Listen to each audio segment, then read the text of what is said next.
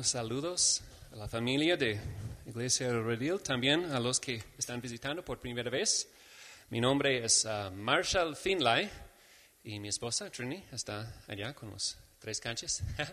Soy uno de los diáconos en, en El Redil, es un gusto. Um, uh, estamos para servirles, es la función de un diácono. Uh, los, los, otros diáconos pueden levantarse la mano, por favor, para tener una idea de, de quiénes son. Bueno, um, les recuerdo que, que ya uh, entregamos a, los que están visitando por primera vez unas tarjetas uh, para darnos un poquito de su información, no, no para enviar a, Google, sino para, para conocerles más y um, darles más información acerca de nuestra iglesia. Um, siempre tomamos un tiempo para orar los unos por los otros. Es una, una bendición que tenemos. No, no venimos como espectadores de un concierto, ¿verdad? Venimos como familia. Y como familia uh, tenemos esta, esta bendición de poder unirnos en grupos de, tres o cuatro o cinco para compartir motivos de oración, acciones de, de gracias. Y después de, de, un tiempo yo uh, cierro en, en oración. Pero pueden poner, ponerse de pie, por favor, y acérquense a una persona que quizás no, no conoce para que todos se, se sientan en familia.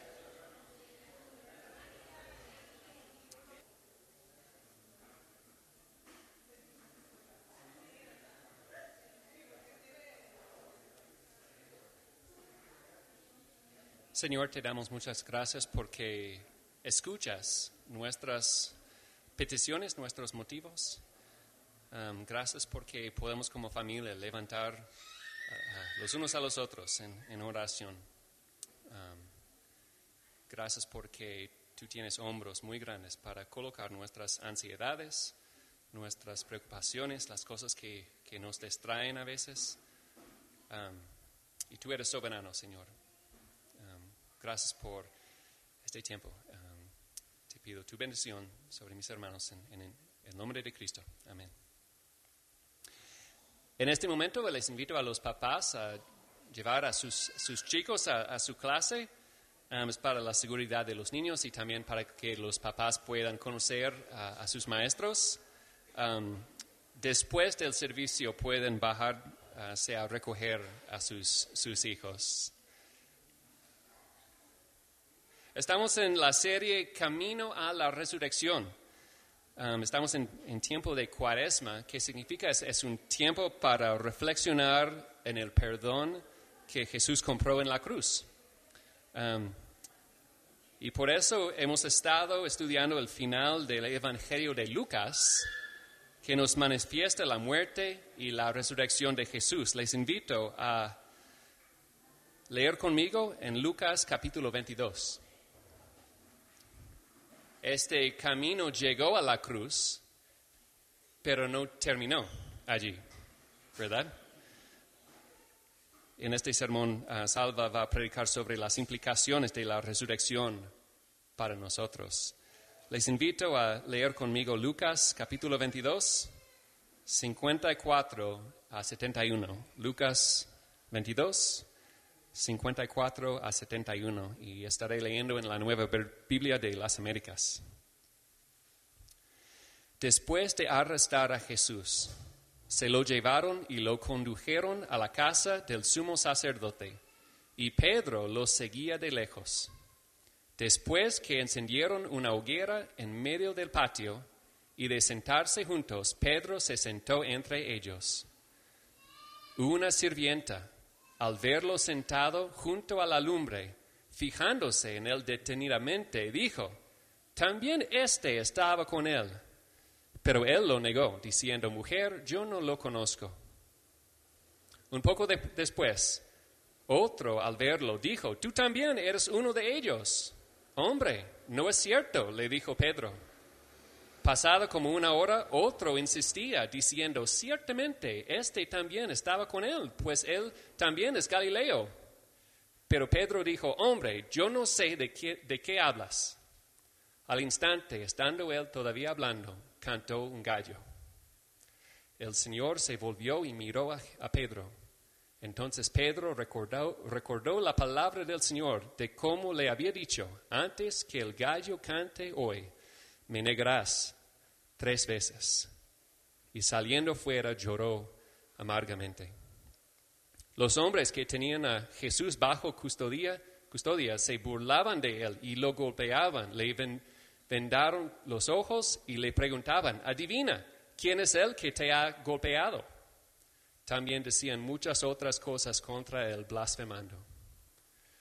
Cuando se hizo de día, se reunió el concilio de los ancianos del pueblo, tanto los principales sacerdotes como los escribas, y llevaron a Jesús ante su concilio, diciendo, si tú eres el Cristo, dínoslo. Pero él les dijo, si se los digo, no creerán, y si les pregunto, no responderán. Pero de ahora en adelante el Hijo del Hombre estará sentado a la diestra del poder de Dios. Dijeron entonces, dijeron todos, entonces tú eres el Hijo de Dios. Ustedes dicen que yo soy, les respondió Jesús. Ellos dijeron, ¿qué necesidad tenemos ya de testimonio? Pues nosotros mismos lo hemos oído de su propia boca. Oremos. Señor, gracias por tu palabra. Gracias por la verdad que enseña. Ah, gracias por Salva, por su vida. Ah, Señor, te pido tu bendición mientras ah, muestra esta, este evangelio y nos enseña. Que le des tu espíritu para, para enseñarnos conforme a tu voluntad. Y danos, Señor, el oído para escuchar, Señor, lo que tienes para nosotros hoy en día. Te pido eso en el nombre de Cristo. Amén. Pueden sentarse. Gracias, Marshall.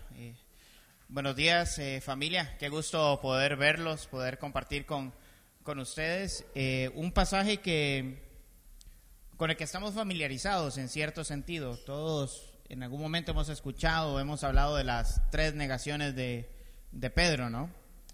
Eh, y vamos a tratar de ahondar un poquito en, en, esto. Y, y, es muy interesante cómo la negación de Pedro, Lucas lo ubica casi que inmediatamente después de que Pedro, de que Jesús le dice a Pedro que efectivamente lo iba a, negar, y lo ubica inmediatamente después de que Jesús le dice, oren para que no entren en tentación, para que no caigan en la prueba, ¿no? Pedro básicamente rechaza a Jesús a través de, su negación. Y, antes de seguir hablando del, del pasaje, quiero detenerme un momentito en este tema del rechazo. Eh, todo ser humano detesta y odia el rechazo. A menos de que alguien sea un masoquista, yo creo que todos detestamos el rechazo, ¿no? Recuerdo que uno de mis primeros trabajos, recién salido del, colegio, hace ya unos 15 años, un poquito más, este, fue precisamente vender en un mercado, en el mercado de artesanías en, en San José, en Costa Rica. Y algo que me preocupaba mucho era no lograr concretar una venta. Me frustraba un montón. ¿Por qué? Por el miedo al rechazo. Porque el que no hiciera la venta era sinónimo a que la persona me estaba rechazando, a que no había sido lo suficientemente persuasivo, que no había logrado cerrar un trato con algún cliente. Y de hecho, por esa razón la mayoría de gente le huye a los trabajos como a las ventas de crédito por llamada, ¿no? nadie quiere trabajar en vender tarjetas de crédito por medio de llamadas, ¿no? Nadie quiere los puestos de vendedores, es, frustrante. Y es porque todos los seres humanos detestamos el rechazo, no nos gusta. Fuimos creados para vivir en sociedad, para pertenecer a algo, a alguien nacemos y pertenecemos a una familia, se nos da un apellido, ¿no? Eh, nacimos y es fulano de tal y su apellido, ¿no?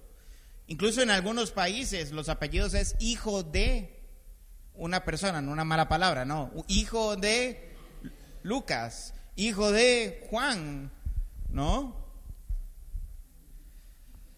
Pertenecemos.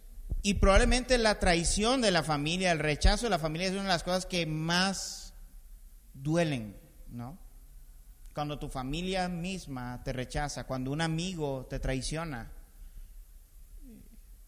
el rechazo es horrible.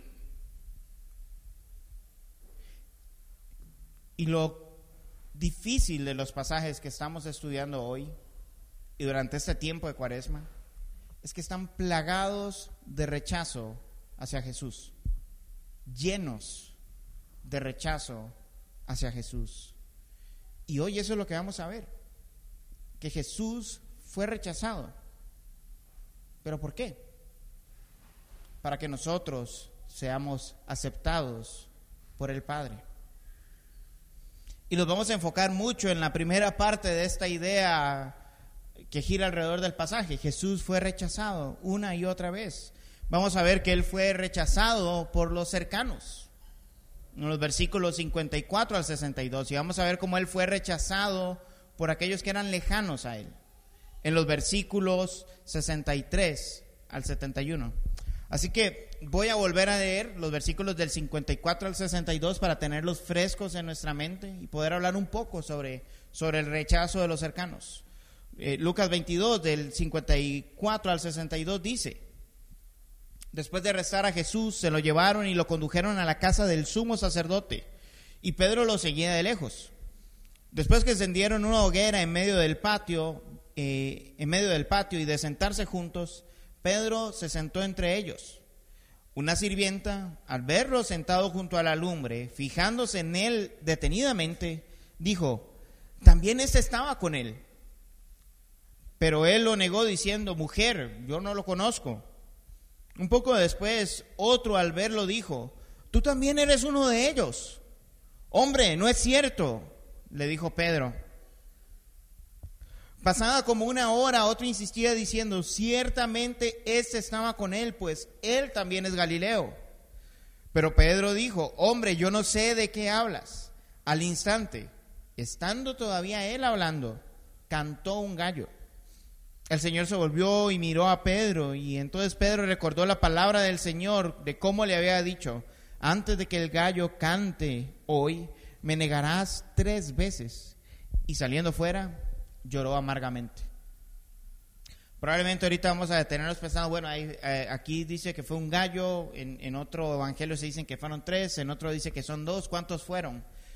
Realmente no es tan importante este, este detalle, es, vano perseguir el, el cual de los tres tenía la razón. De hecho, en, materia legal, el hecho de que los principios o el fundamento básico de lo que, del testimonio que se está dando es eh, igual, entonces detalles más, detalles menos, es la perspectiva de cada persona.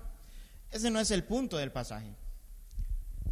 El pasaje nos habla de, Pedro rechazando a Jesús. Y muchos diríamos, qué bárbaro ese Pedro, cómo fue a fallarle al Señor y a negarlo en tres ocasiones. La pregunta es, ¿dónde estaban los otros diez? Judas sabemos que lo traicionó. Pedro estaba ahí. ¿Y los otros diez? Bueno, según el Evangelio de Juan, podemos entender que Juan también estaba ahí, cerca, en, esa zona, que por eso Pedro logró entrar. Pero ¿y los otros nueve? ¿Dónde estaban los otros nueve? Corrieron, huyeron y en cierto sentido negaron y rechazaron a Jesús. Pedro fue valiente a comparación de ellos pero no lo suficiente como para mantenerse firme y fiel a Jesús. Y Jesús les dijo momentos antes, oren para que no caigan en tentación. Llegó la prueba y fallaron, huyeron. Y con nosotros es parecido. O sea, la idea de orar y no caer en tentación está en la mente de todo creyente pero lo olvidamos y fácilmente caemos en la tentación, fácilmente caemos en medio de las pruebas, en medio de las dificultades externas a nosotros, en medio de la pecaminosidad que hay en nuestro corazón. Nosotros, al igual que Pedro y al igual que los discípulos, estamos tentados a negar a Jesús en el día a día. Cuando en el trabajo vemos que un compañero nos sobrecarga, de diferentes labores y él está buscando a las 5 de la tarde en vez de estar trabajando, estamos tentados a lastimar a esta persona, a enojarnos y, aplicar la justicia por nuestras manos. en vez de obrar conforme al Evangelio. Ya lo decía la semana pasada, cuando un niño, cuando nuestros hijos no responden como queremos, estamos tentados a aplicar justicia para que sean conforme a mi imagen, conforme a lo que yo quiero y no conforme a la imagen de Dios. Eh, cuando mi pareja hace lo que yo no quiero que haga, igual, estamos tentados a enojarnos y a mostrar nuestro enojo y nuestra indiferencia, victimizarnos por ello de diferentes maneras. Lo mismo puede pasar en la iglesia y bueno, yo no sé si a usted le ha pasado, pero en ocasiones eh, cuando un hermano no hace lo que yo quiero que haga o cuando los de la alabanza no tocan las canciones que yo quiero que toquen o, o cuando el predicador habla de algo que yo no quería que hablara o, o cuando un hermano me ve o me hace algo que no me gusta, estamos tentados a no seguir a Jesús a sucumbir ante el pecado y a reaccionar como nuestra carne indica, como bien nos parece a nosotros. Estos son solo ejemplos de la multitud de ocasiones y eventos que pueden ser tentación para caer en pecado. Estos son los, los vanos o los comunes. Pero ¿qué de nuestras luchas espirituales? de esos pecados que nos cuesta dejar. Con mucha más razón hay que orar para evitar caer en la tentación. Y veamos el ejemplo de Pedro. Pedro, con todo su temor, va y se sienta cerca de los que arrestaron a Jesús. Y cuando llega la hora de, cuando lo confrontan, le dicen, oye, tú estabas con ellos.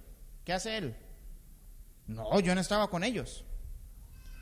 Una persona en su sentido común hubiera dicho, aquí me van a descubrir y me van a atrapar. Me voy. Pero ¿qué hizo Pedro? Se quedó. Dice incluso el, pasaje en, el, en el versículo 59, pasaba como una hora. Lo vuelven a confrontar. Él se quedó ahí donde sabía que iba a estar negando a Jesús. Y de una manera muy parecida nosotros nos hacemos los tontos y nos quedamos en lugares y en situaciones en las que sabemos que podemos caer. Y aún así nos quedamos ahí.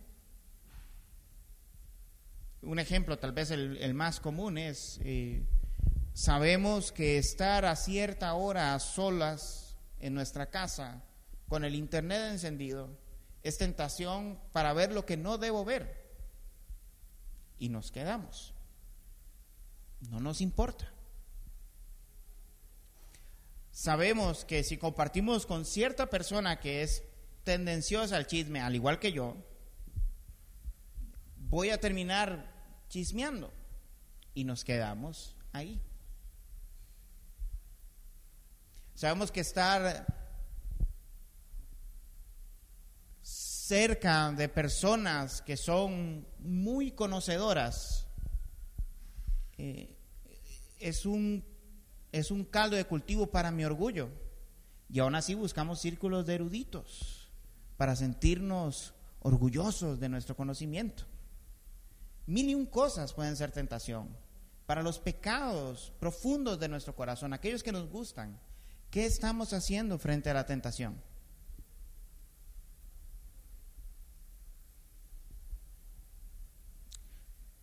Pedro negó a Jesús tres veces y nosotros no estamos lejos de hacerlo muchísimas más veces en el día a día. Pero ¿cuál es la respuesta de Jesús ante la negación de Pedro? El Señor se volvió y miró a Pedro. Entonces Pedro recordó la palabra del Señor de cómo le había dicho antes de que el gallo cante de que el gallo, perdón, cante hoy me negarás tres veces. Y saliendo fuera, lloró amargamente. Eh, Santiago Benavides tiene una canción que se llama ¿Cómo es la mirada de Jesús? Una muy buena canción. Probablemente nosotros diríamos lo vio con, con ojos de ira, de enojo, de decepción. Si hubiera sido yo, yo, mano, ¿qué onda? Te lo dije, te avisé todavía. Pero por dicha Jesús no es como yo.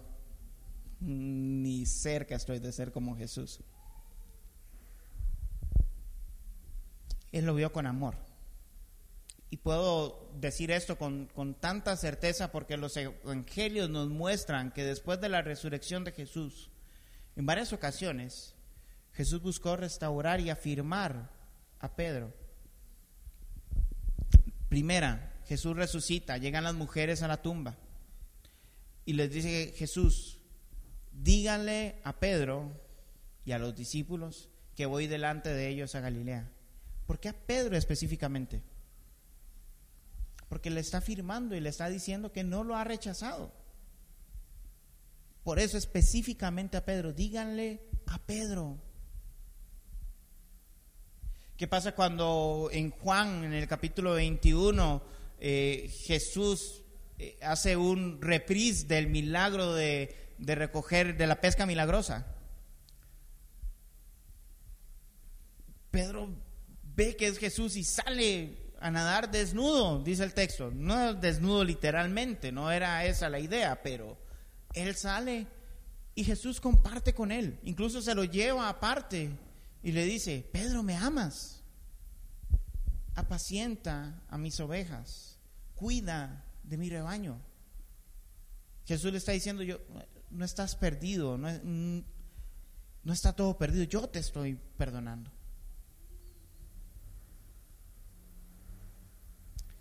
Jesús mira a Pedro con amor y lo restaura.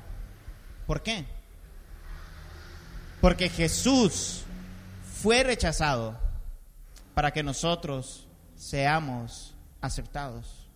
Él llevó el rechazo que el Padre debe darnos en la cruz para restaurarnos, para hacernos hijos, para que no tengamos que sufrir el rechazo del Padre.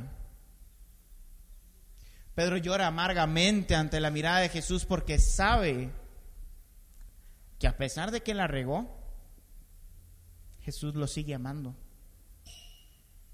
Que a pesar de haberse portado mal con él, de haberlo ofendido, traicionándolo, negándolo, él lo seguía amando. Y aquí me quiero detener en algo que no es parte del pasaje, pero que creo que es importante. Otros evangelios nos testifican que Judas también lloró amargamente. Eh, Mateo nos cuenta cómo Judas llora también y, Judas va y entrega al templo y dice, eh, eh, ese hombre es inocente, tomen el dinero y, y los sacerdotes muy descaradamente le dicen, no, ese es dinero sucio, es el dinero con el que ellos compraron la traición de Judas y no reciben el dinero. ¿Y qué hace Judas? llorando amargamente, se suicida. Dos traiciones, dos lloros amargos, dos predicciones de Jesús de la traición, pero dos respuestas completamente diferentes. ¿Por qué? Martín Bucero lo explica de la siguiente manera, hay un arrepentimiento legal que es que el pecador, lastimado por la quemadura de su pecado y como aterrorizado por la ira de Dios, se encuentra paralizado, incapaz de salir de esa situación. El otro tipo de arrepentimiento se describe como evangélico. El pecador, gravemente afectado por su pecado, eleva su alma y recibe a Jesucristo como remedio para su enfermedad, consuelo en su temor y reposo en su angustia. Judas llora amargamente y queda paralizado porque no, no puede restituir su falta y decide quitarse la vida. En cambio, Pedro llora amargamente. Pero al final no es ni siquiera que Pedro busca a Jesús, Jesús lo busca y lo afirma y lo restaura. Es importante que revisemos nuestros corazones cuando se trata de nuestro pecado, de nuestro rechazo a Jesús. ¿Por qué nos duele? ¿Qué es lo que nos duele? Porque aunque no lo creamos muchas veces, nuestro remordimiento, nuestro orgullo, nos hace creer que nos hemos arrepentido cuando realmente no lo hemos hecho. Puede ser que nos duela el corazón cuando hemos fallado a Dios porque yo no puedo fallar a Dios así. O sea, yo, yo soy una persona santa. E, ese pecado no, no debería ser parte de mis pecados. Yo, yo no puedo fallarle así a Dios. Yo tengo una imagen que cuidar, una santidad que demostrar. Eh, ya tengo muchos años de cristiano, no debería de fallar de esa manera. ¿Se dan cuenta del discurso que hay detrás de eso? Yo no puedo cometer este pecado porque yo soy mayor que este pecado. El arrepentimiento luce diferente. Fallé. Le fallé a Dios. Otra vez. Pequé nuevamente. Traicioné a mi Señor. Señor, perdóname. No lo merezco. Pero sé que por tu gracia puedo ser restaurado. Restáurame.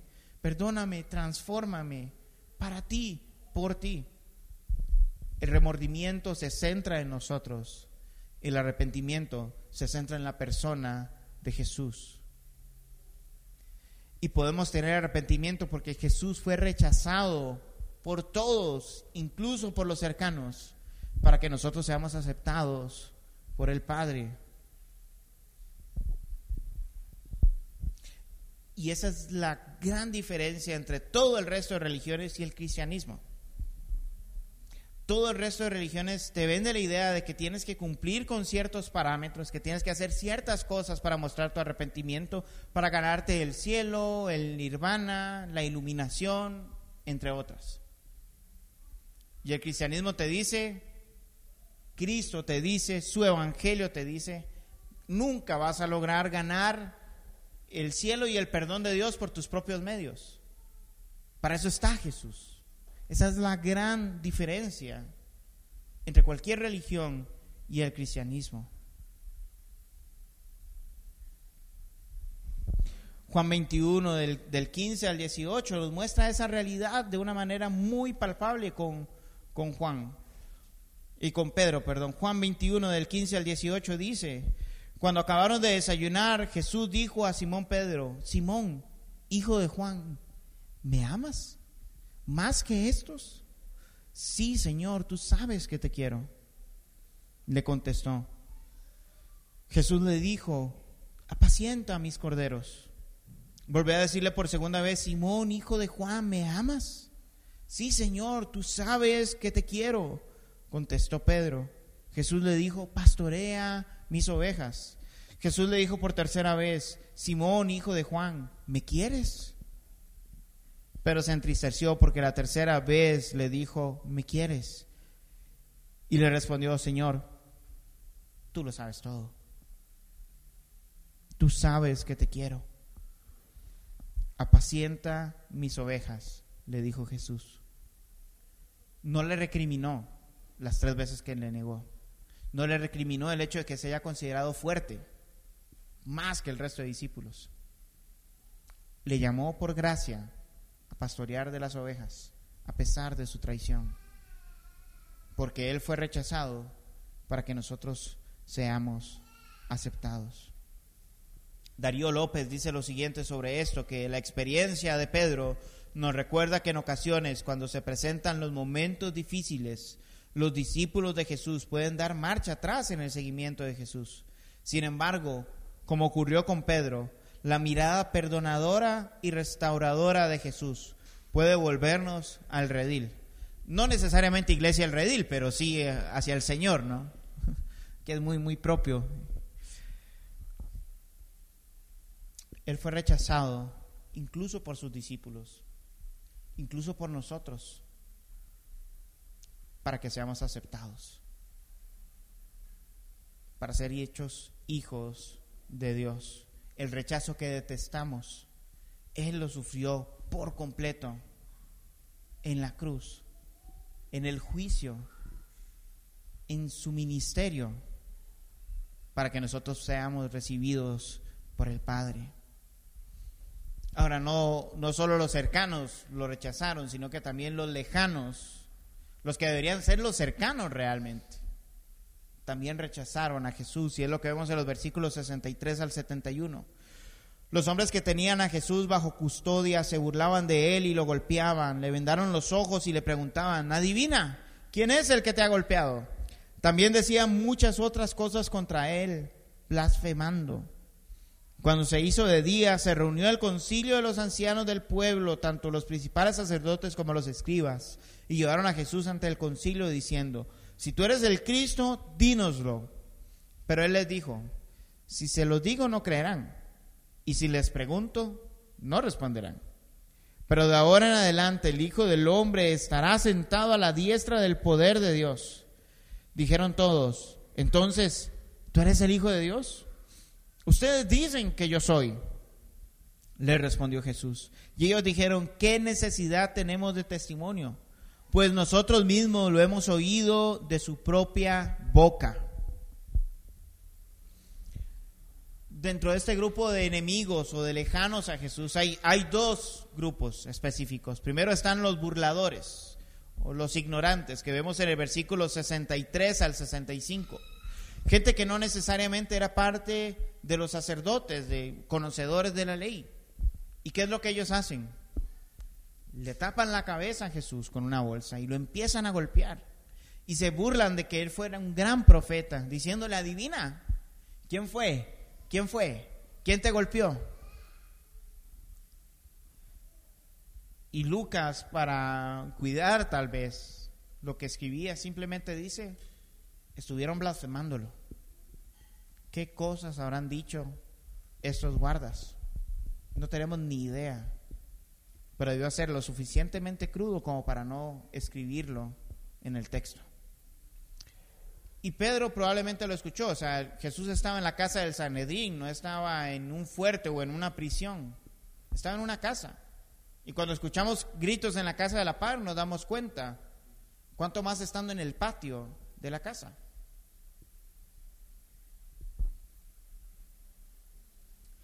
Hoy por hoy también hay gente que se burla del Señor. Eh, el fin de semana, Paulo y Uriel y yo estuvimos compartiendo en, un taller sobre la predicación y el expositor era español y nos compartía un poco sobre lo que es vivir en un mundo secular, las maneras en las que se burlan del Señor.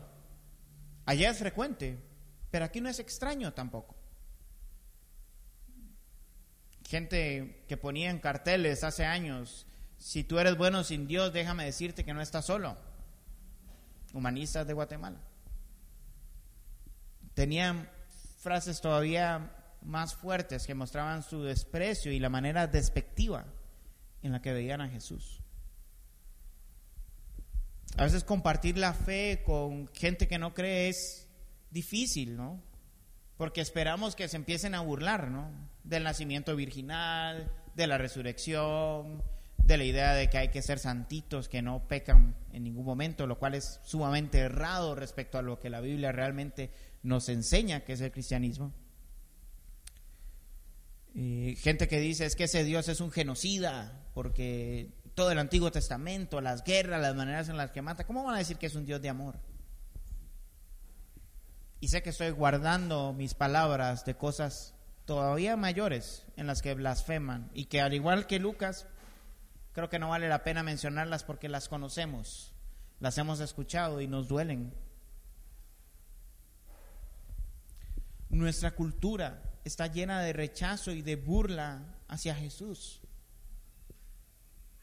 donde Él nos llama a amar al prójimo y estar dispuestos a sacrificarnos por Él. Nuestra cultura nos llama a buscar tener cuello en el trabajo y pasar por encima de la gente para poder tener lo mejor, lo mejor. Vivimos en una cultura en donde yo tengo que gastar todo mi dinero en mostrar mi estatus y en donde si mi vecino pasa hambre, pues que se las arregle que ponga un puesto de chucos y empieza a vender y, y a generar ingresos. Nuestra cultura entera vive en contra de Jesús y en ese sentido sí, es anticristo. Porque no honra a Dios, no honra a Cristo, vive en contra de Él, le rechaza. Ahora, no solo hay burladores, también hay religiosos y hay que tener más cuidado a la hora de leer esto, porque podríamos estar entre ellos. Si no es por la gracia de Jesús, podemos estar dentro de este grupo del 66 al 71. Los ancianos, los principales sacerdotes y los escribas del versículo 66. Es casualidad que sea el 66, pero ellos eran bien bestias, pues, para tratar a Jesús. No tiene relación directa, pero... ¿Qué hacen ellos? Como ellos tenían su estándar de justicia y de perfección, que Jesús lo dejó por los suelos y lo votó y demostró la hipocresía de ellos, ellos se opusieron a Jesús. Y hoy por hoy nosotros en nuestra sociedad tenemos gente igual que no quiere seguir a Jesús ni quiere reconocer a Jesús porque vota sus estándares de perfección y los expone tal y como son.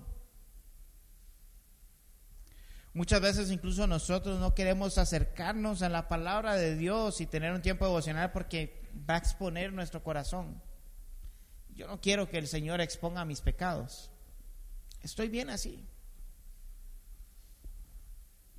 Porque al final el que peca y regresa, empata, ¿no? Entonces, dejamos este pecadito por ahí, en el resto estoy bien. Podemos ser como ellos. Podemos ser como estos religiosos. Rechazar a Jesús de esta manera, si no es por su gracia. Por su gracia podemos estar en un grupo diferente. Y estos religiosos demuestran toda su maldad en, el juicio que le hacen a Jesús. Según, según el Talmud y según la Mishnah, está prohibido encarcelar a alguien en la noche. ¿Y qué hicieron con Jesús? Lo encarcelaron en la noche. Hay que mostrarle misericordia al que va a ser enjuiciado hasta que se demuestre si es inocente o culpable. ¿Y qué hicieron ellos? Antes de demostrar si Jesús era inocente o culpable, lo estaban golpeando, burlándose de él como dicen los versículos del 62 al 65. Según el Talmud, eh, cuando alguien se le va a enjuiciar, no se le puede pedir que se condene él mismo con palabras. ¿Y qué era lo que estaban haciendo ellos? ¿Eres tú el Cristo? ¿Eres tú el Cristo? Dímelo, ¿eres tú el Cristo? Un juicio ilegal por todos lados.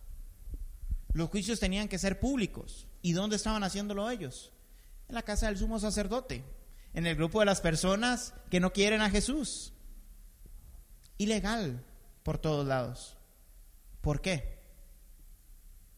Yo creo que al menos por dos razones. Número uno, porque ellos sabían que estaba mal.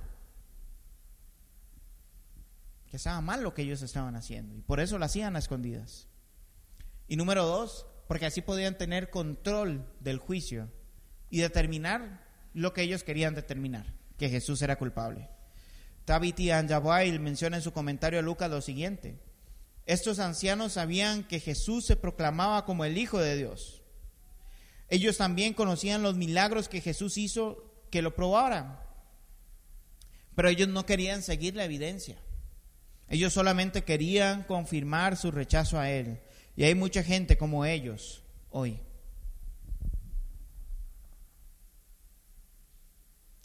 Hermanos, si nos encontramos frente a un familiar, un compañero de trabajo, de estudios, un vecino, que todo el tiempo pasa hablando de que Dios no puede ser amor porque mató un montón de gente en el Antiguo Testamento, primero le invito a tener compasión de Él, porque simplemente lo que está intentando es fortalecer y confirmar lo que en su corazón está.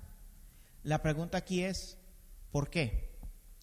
¿Por qué en su corazón Dios no puede ser amor. ¿Qué lo llevó a esa conclusión? ¿Qué le llevó a él a concluir que lo que él lee en el Antiguo Testamento es completamente contrario a lo que se lee en el Nuevo? Porque él cree que Dios no puede amar. Y es ahí donde el trabajo se vuelve más complicado, porque no es simplemente que le voy a recetar cuatro leyes espirituales y que haga una oración y se convierte Tengo que compartir con Él mi vida para conocer por qué no puede creer que Dios es amor. Y probablemente hay heridas profundas que otras personas le hicieron que le hacen dudar del posible amor del Señor, que le hacen dudar de que Él pueda ser un padre amoroso, de que Él pueda ser un amigo fiel, de que Él pueda ser todo bondad y misericordioso. Tenemos, que verlos como Jesús miró a Pedro, con amor, procurando su restauración. Porque así es como lo ve Jesús. Es su creación. Y probablemente, si es la voluntad de Él, su Hijo en potencia.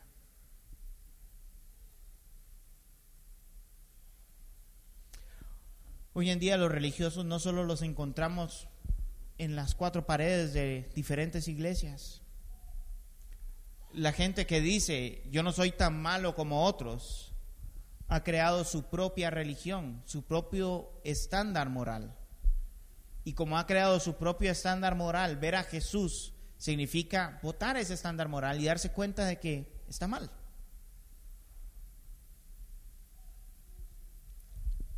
Un ateo puede ser religioso porque predica principios de tolerancia, de amor, de cuidado de la creación, de no hacer daño a los demás. Y eso es una religión, es una manera de mostrarse y ser puro, bueno. Ellos rechazan a Jesús.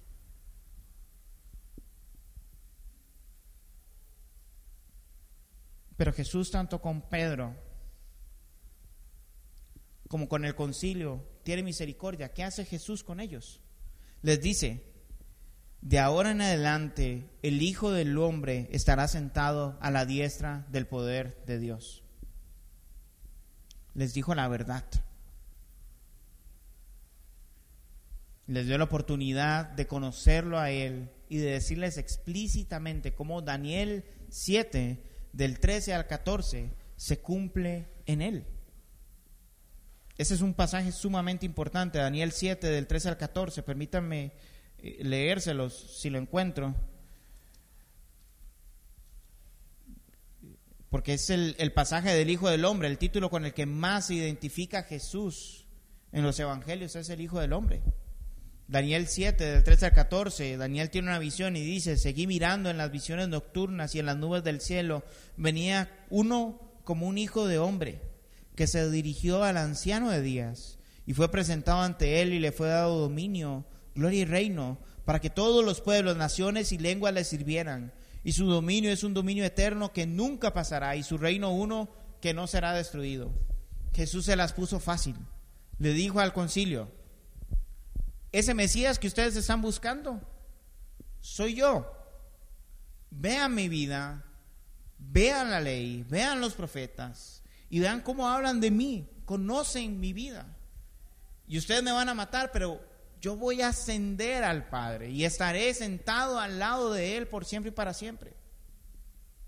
Y esas personas escucharon de la resurrección de Jesús. Y estas personas escucharon de las veces en las que Jesús se le apareció a sus discípulos. Y estas personas escucharon de que los discípulos se reunieron junto al monte de los olivos y vieron a Jesús ascender. Jesús anticipadamente les dio todos estos datos para arrepentimiento. Les dio esa verdad para arrepentimiento.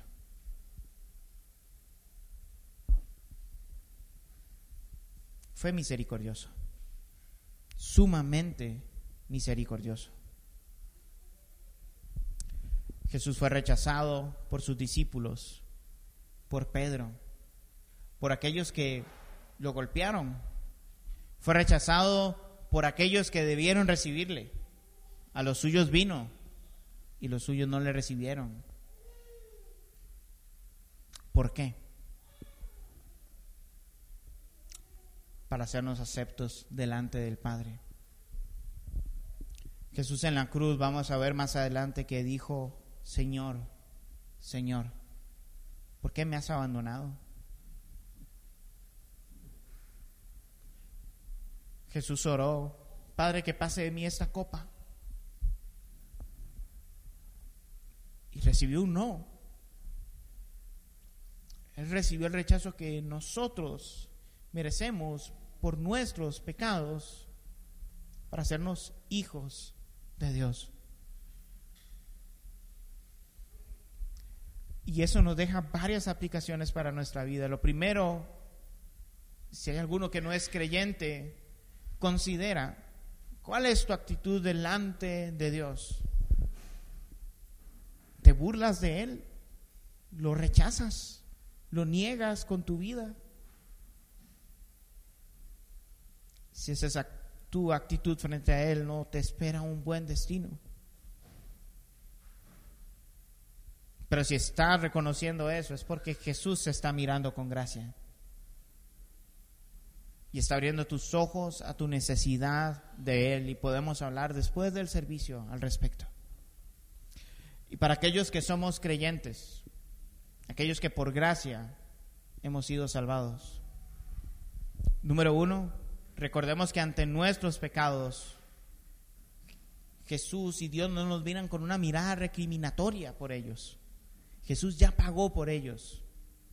Y podemos ser libres de la culpa y del pecado y vivir en agradecimiento, en santidad para Él y rogar para que nos haga más como Jesús. Así que ante nuestros pecados no huyamos de Jesús. Es lo que naturalmente hacemos, ¿no? Pequé y pasan tres, cuatro días, dos semanas sin que haga el devocional porque me siento mal por mi pecado. Ya no puedo orar porque me siento sucio. No quiero ir a la iglesia hoy porque fallé y me siento mal. Jesús nos mira con gracia. Él nos restaura. Y eso no va a cambiar. Porque Él es fiel a sí mismo. Segundo, cómo miramos a los demás cuando nos fallan. Jesús nos ve con gracia a pesar de nuestros pecados. Y por esa razón podemos ver con gracia a aquellos que nos lastiman o que pecan en contra de nosotros. Quiero hacer un pequeño paréntesis y una salvaguarda. Si en algún momento nuestra vida está en peligro por estar cerca de alguien que nos lastima, esto no aplica de esa manera aquí. Tengamos cuidado. No podemos condonar, perdonar la violencia. De ninguna manera hay que huir de ese lugar. Y aquí la iglesia es un lugar seguro para la gente que sufre eso. Cerrando el paréntesis, en caso de que no sea una violencia constante, un abuso, y alguien nos falló, nos mintió, nos traicionó, podemos verlo como Jesús nos ve a nosotros, con amor y porque él fue completamente rechazado, aceptar a mi hermano que ha sido completamente aceptado por el Señor. Y para finalizar, un, un pasaje que nos recuerda que ya fuimos aceptados, que Él fue rechazado para que nosotros seamos aceptados. Un pasaje que deberíamos de memorizar y recordar en el momento de la tentación y en el momento de la dificultad. Romanos capítulo 5, versículos del 6 al 11. Dice lo siguiente, porque mientras aún éramos débiles a su tiempo, Cristo murió por los impíos, porque difícilmente habrá alguien que muera por un justo, aunque tal vez alguno se atreva por morir a morir por el bueno. Pero Dios muestra su amor para con nosotros en que siendo aún pecadores, Cristo murió por nosotros. Aún rechazándolo, Cristo murió por nosotros. Aún burlándonos de Él, Cristo murió por nosotros. Aún negándolo, Cristo murió por nosotros. Entonces, mucho más, habiendo sido ahora justificados por su sangre, seremos salvos de la ira de Dios por medio de Él. Porque cuando éramos enemigos fuimos reconciliados con Dios por la muerte de su Hijo. Mucho más, habiendo sido reconciliados, seremos salvos por su vida. Y no solo esto, sino que también nos gloriamos en Dios por medio de nuestro Señor Jesucristo, por quien ahora hemos recibido la reconciliación. Si estamos en Cristo, Él ya nos perdonó. Él ya nos reconcilió. Él sufrió el rechazo y la ira de Dios que merecíamos para ser sus hijos. Y podemos gozarnos, alegrarnos y exaltarlo a Él. Porque Él nos salvó. Porque Jesús fue rechazado para que nosotros seamos aceptados por el Padre. No lo olvidemos. Vivamos con esa realidad en nuestra mente y en nuestro corazón en el día a día. Oremos. Gracias Señor por tu palabra y porque Jesús tú fuiste rechazado por los cercanos y por los lejanos para hacernos hijos de Dios, para que el Padre nos acepte por medio de ti. Permítenos recordar esta verdad en medio de la tentación y en medio de nuestro pecado, Señor, cuando estamos tentados a caer y cuando caemos, incluso cuando estamos bien, entre comillas, que hemos sido aceptados no por nuestros méritos, sino por tus méritos, que fuiste rechazado y maltratado para que nosotros seamos aceptados y bendecidos en ti delante de Dios por siempre y para siempre. Gracias Jesús porque la historia no termina en el sufrimiento. Resucitaste con tu resurrección nos has dado una nueva vida, una vida libre de la culpa del pecado, una vida capacitada para perdonar y amar, una vida para tu gloria, porque tú fuiste rechazado para que nosotros seamos aceptados. En tu nombre Jesús oramos. Amén.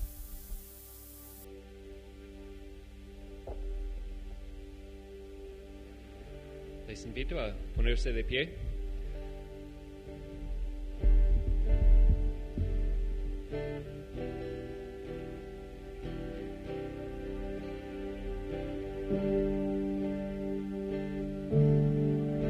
Y ante esta gracia tan grande, qué respuesta más adecuada que decir gracias a nuestro Señor.